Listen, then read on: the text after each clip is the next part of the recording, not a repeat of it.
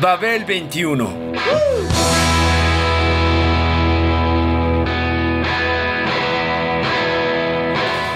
El rock de hoy.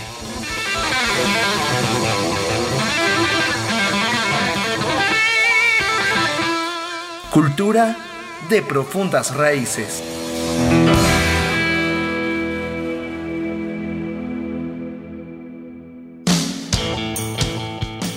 Cuando se publica un disco, se reclama una hora del valioso tiempo de alguien, una hora de su vida.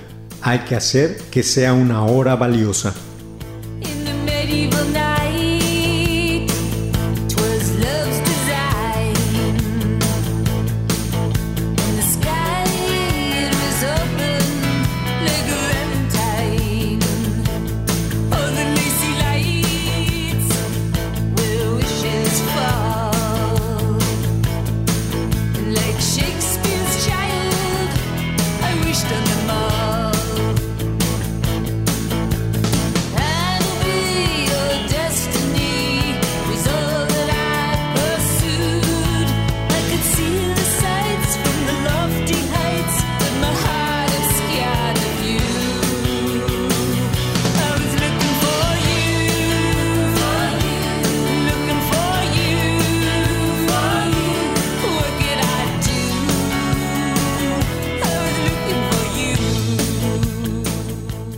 La funda del disco Wave de 1979 mostró a una Patti Smith más dulce, con un vestido blanco y palomas posadas en las manos. Mientras que algunos de los tracks incluyeron el rock potente de tres acordes con el que siempre se le había relacionado, otros eran más tranquilos y ambiguamente espirituales que su trabajo anterior, Easter.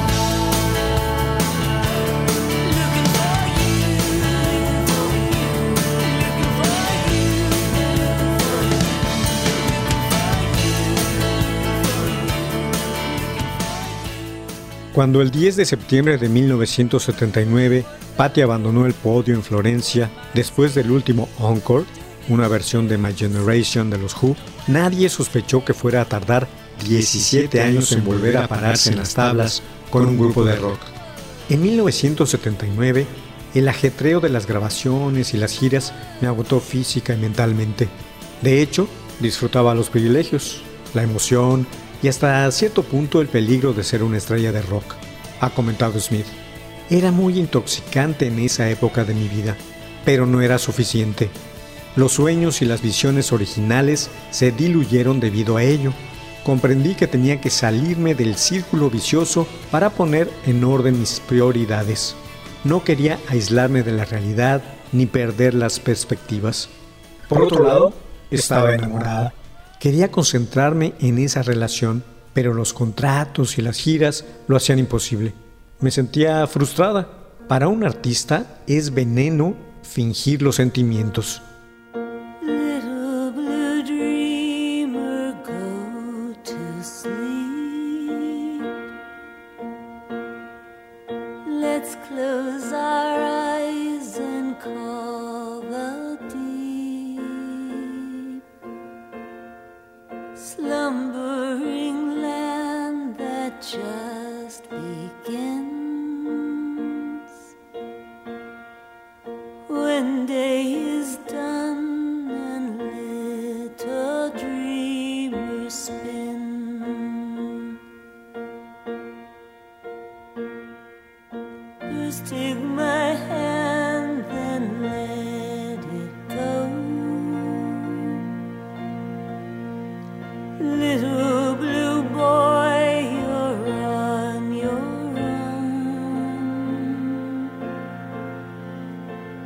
the blue.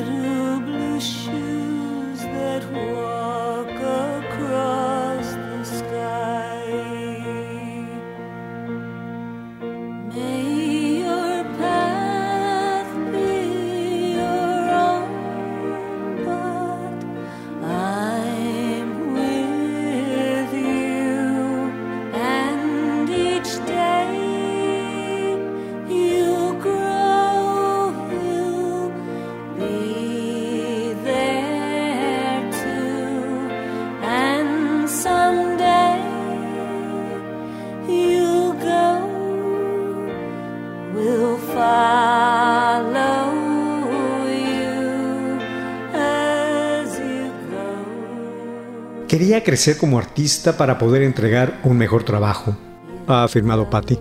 No soy muy productiva al escribir canciones. Por eso, cuando tengo algo que dar, quiero que sea de valor. Ya existen muchísimos libros, cuadros y discos. No quiero agregar la enésima obra mediocre a todo eso. Espero que lo que hago tenga valor, pero ya hay suficiente contaminación ambiental. Además, cuando se saca un disco, se está reclamando una hora del valioso tiempo de alguien, una hora de su vida, que sea en todo caso una hora valiosa.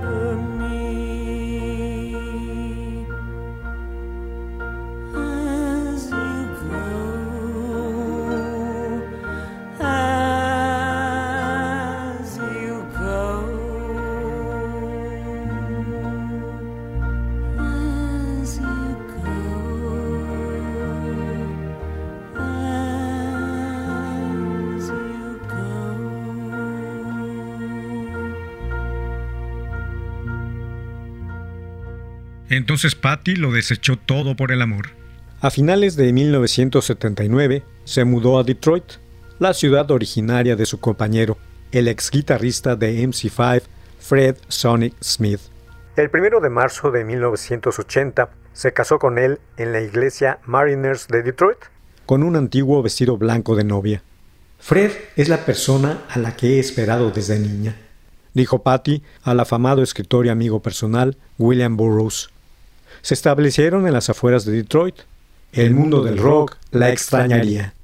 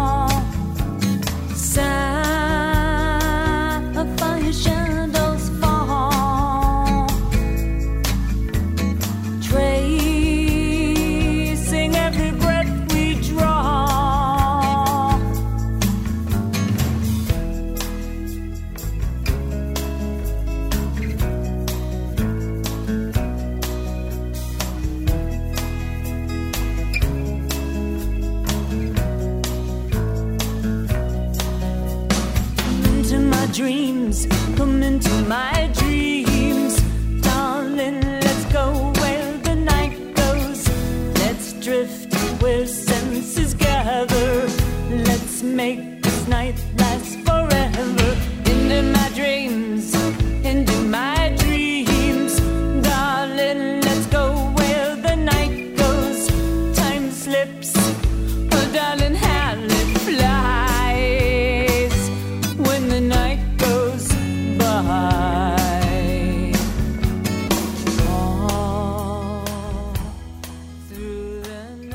Y Fred vivieron en forma bastante sencilla durante varios años. Se instalaron en el suburbio de St. Clair Shores y tuvieron un hijo, Jackson, y una hija, Jessie. Patty trabajó en su poesía y escribió algunas canciones junto con Fred. Declaró a la postre que era una tontería pensar que debido a su casamiento se hubiera retirado de la música. Desde entonces he hecho más música que antes. Fred me enseñó a tocar el clarinete, y a emplear mejor mi voz. Nos fijamos ciertas metas y las alcanzamos, ha indicado. La mía era desarrollar mi prosa, y Fred quería estudiar navegación y aviación. Me gusta escribir cerca del mar y trabajé en un estudio de carácter acerca de un hombre que solo se dedica a vagar por la playa. Fred investigó todos los lugares donde podía tomar clases de vuelo, en pequeños aeropuertos ubicados en diversos pueblos a la orilla del mar. A comienzos de los 80, cuando Jackson era pequeño, empacábamos y recorríamos la costa en coche. Nos quedábamos en pequeños moteles, llevábamos una vida muy frugal. Yo escribía, él estudiaba aviación y luego voló. Era una existencia feliz.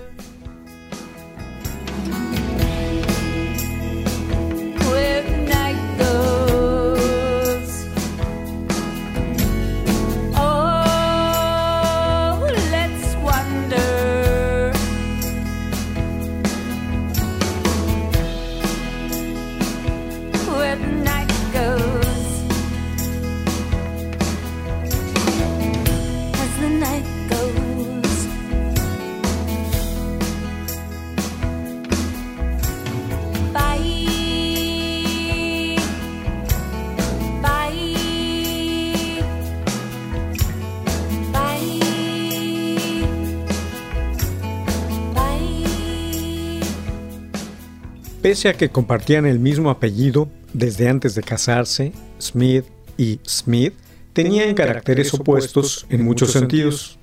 Por ejemplo, yo no manejo, pero Fred era bueno para conducir motocicletas y coches de carreras, ha señalado Patty. Tenía una intuición tremenda. Era rápido, igual que en la guitarra. Si se metía en algún problema, sabía salir de él en formas que a otra gente ni se le hubieran ocurrido. Durante todos estos años hemos estado trabajando duro en las composiciones. Fred y yo teníamos pensado volvernos a presentar de vez en cuando. Por ejemplo, solo cuando los niños no tuvieran clases o sea, no como grupo profesional de conciertos.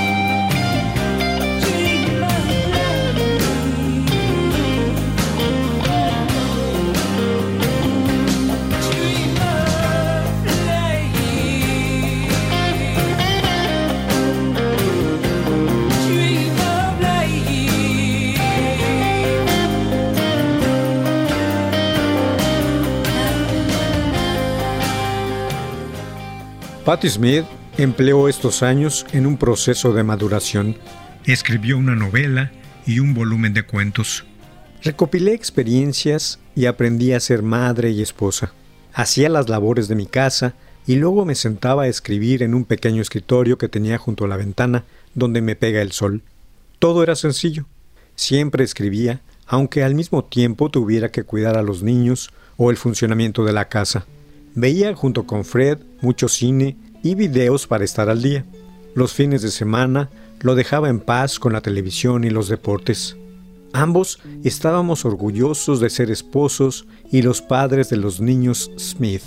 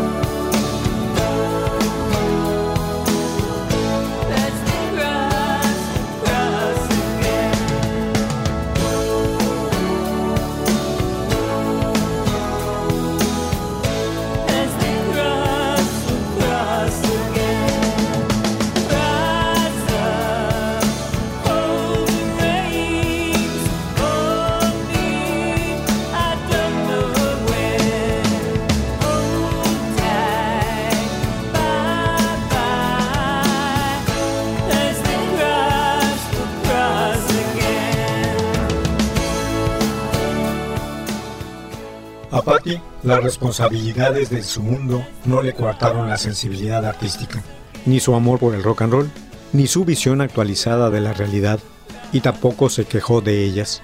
En 1988 apareció de repente el álbum The Dream of Life, precedido por la declaración política del sencillo People Have the Power. Fred escribió toda la música, ha indicado Smith. Era musicalmente muy prolífico. Tenía muchos patrones complejos y prefería escribir su propia música. Le encantaban mis letras y apoyaba mucho mi escritura. Con frecuencia escogía el título y el concepto de una canción y luego yo escribía la letra. La canción People Have the Power fue muy importante para él. Realmente nos compenetramos con esa canción. El concepto y el título eran suyos. Fred tenía muchas ideas para canciones de orientación política. Le gustaba recordar a la gente que cada individuo tiene valor y que su poder colectivo es infinito.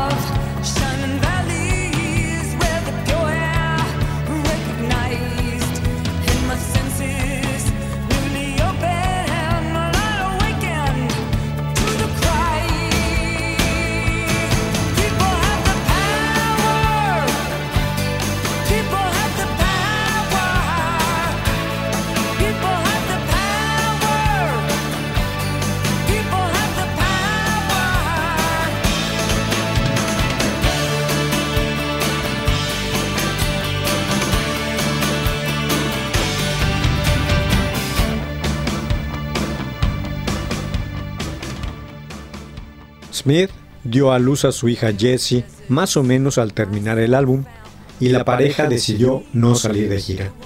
Estuvimos con Jessie y Jackson en sus años de formación y teníamos una relación muy estrecha, explicó la rockera.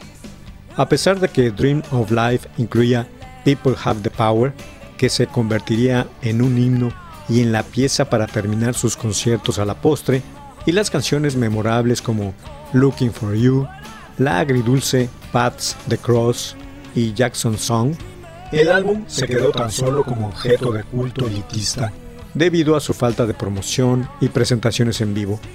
No ocurrió ningún regreso al podio.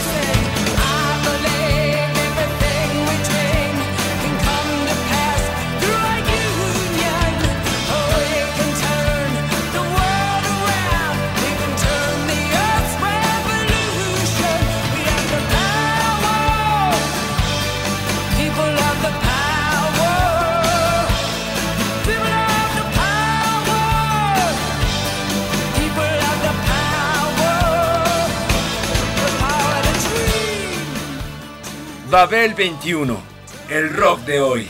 Programa de Sergio Monsalvo. Equipo de producción, Pita Cortés, Hugo Enrique Sánchez y Roberto Hernández.